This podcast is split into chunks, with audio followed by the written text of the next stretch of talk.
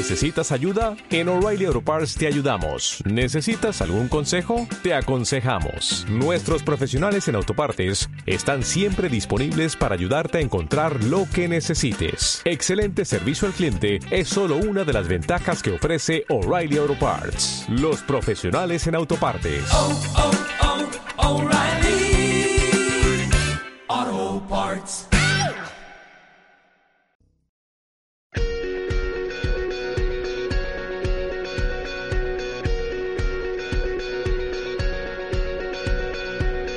En Visión Global, la entrevista del día.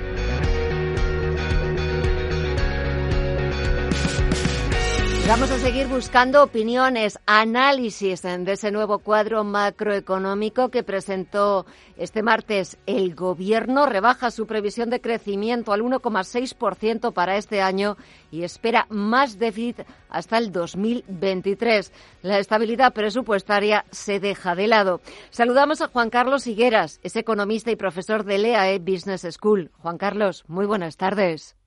Muy buenas tardes.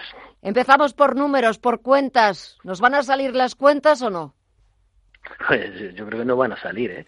Entre otras cosas porque ya estamos llegando a un punto en que el gobierno, la información que traslada el gobierno, tanto a Europa como al resto de los ciudadanos, ya no es creíble. Y además que mm, ya sabemos que a lo largo del año, tradicionalmente, se cambian las previsiones y se revisan a peores. Eh, por lo tanto, si estamos empezando el año 2020, es muy previsible que conforme vaya, vayamos avanzando el año, estos datos vayan cambiando también a peor. Los datos también del paro van cambiando también a peor. Claro, es que estamos en un proceso de desaceleración que ya veníamos diciendo desde hace tiempo, indudablemente. Si a eso le sumamos la subida del salario mínimo interprofesional, que ya muchos, que ya muchos eh, empiezan a, reconocer, pero que hasta hace poco, hasta el gobierno no quería reconocer, pues lógicamente tampoco ayuda, ¿no?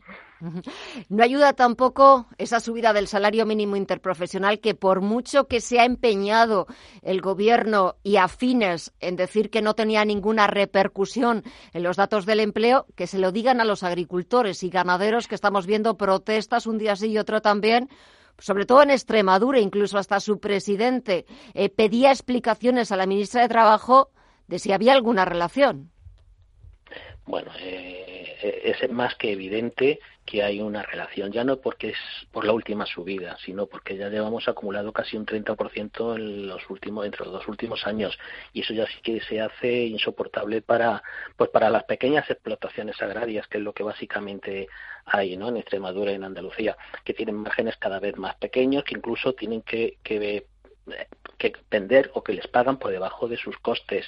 Y lógicamente pues es que es mm, vamos es casi de primero de economía que si tú subes el salario mínimo genera una serie de efectos pero uno indudablemente es que estás expulsando del mercado de trabajo a, mucha gente y más en, sectores que son tan vulnerables como es la agricultura como es por ejemplo el hogar y además jóvenes mujeres y gente sin estudios con lo cual le estás empeorando más.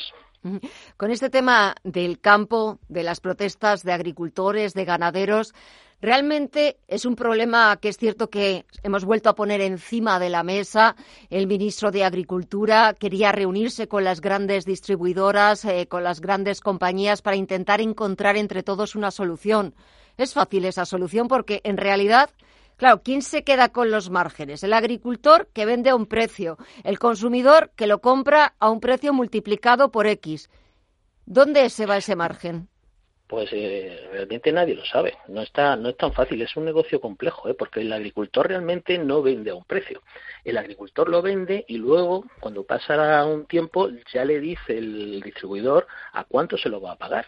Pero claro, es que eh, en el fondo lo que se está buscando es desviar el foco de la subida del salario mínimo interprofesional hacia buscar otro culpable, culpabilizar a las grandes superficies, se han reunido con ellos, parece que no, que no tienen, digamos, la, la mayor parte de esta culpa, entre otras cosas, porque el 65% de la fruta y la hortaliza las compra Mercasa, que es pública. Mm. Con lo cual, eh, por ahí ya no, no hay forma. Y ahora acaba de anunciar el ministro que lo que van a hacer es, pues, de nuevo, con una política muy intervencionista, pues analizar y supervisar todos los costes que hay a lo largo de la cadena de valor para ver qué costes hay y quién se lleva ¿qué margen?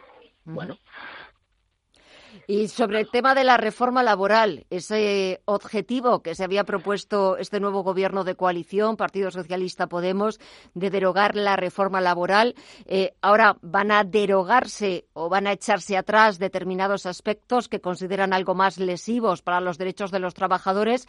Y yo creo que el único punto positivo, si podemos definirlo así, no sé a ti qué te parece, Juan Carlos, es que lo van a hacer de forma consensuada con empresarios y sindicatos. Bueno, eso me parece positivo. Lógicamente es que las decisiones unilaterales del gobierno no, no benefician a nadie, ¿no?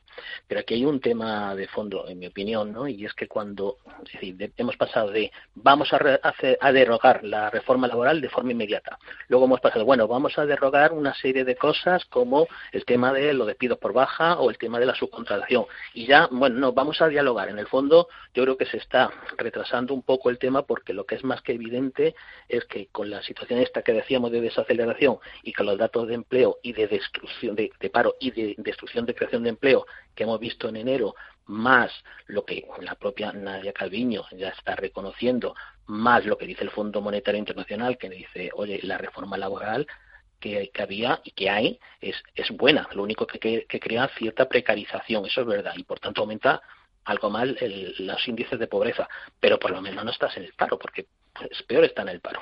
Con lo cual yo creo que lo están, lo están retrasando hasta ver si, si se puede hacer algo, pero a la vista de cómo evolucionan los datos del paro en los próximos meses.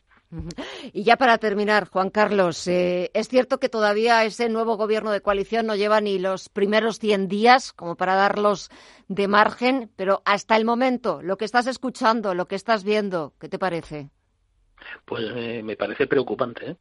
Porque efectivamente, como bien dices, no lleva 100 días, pero sí que lleva muchísimos titulares ya de prensa, ¿no? Y esto es un suma y sigue, y es que es una ocurrencia más ocurrencia, y cuando no, la subida de las pensiones. Sí, pero ocurrencia que, al final afecta a nuestro bolsillo. Pues claro, si es que el problema es que si son vamos a decir, ocurrencias, pero bien reflexionadas, luego apoyadas por algo. No, no es que es ahora mm, ideología, es pura ideología en muchos casos, ¿no? Y entonces, pues al final es que la, la, economía es lo que es y tú puedes intentar hacer muchos cambios, modificar leyes, pero es que el sistema si se te cae, pues eh, no es fácil hacer esto, ¿no? No, no es fácil. Juan Carlos Higueras, economista y profesor de EAE Business School. Contigo sí que es fácil hablar y analizar los datos macroeconómicos. Ha sido un placer. Gracias por participar esta tarde con nosotros. Buena semana y hasta otra próxima ocasión, que espero que sea en breve. Sí, venga, buena, buena semana y gracias también. Hasta luego.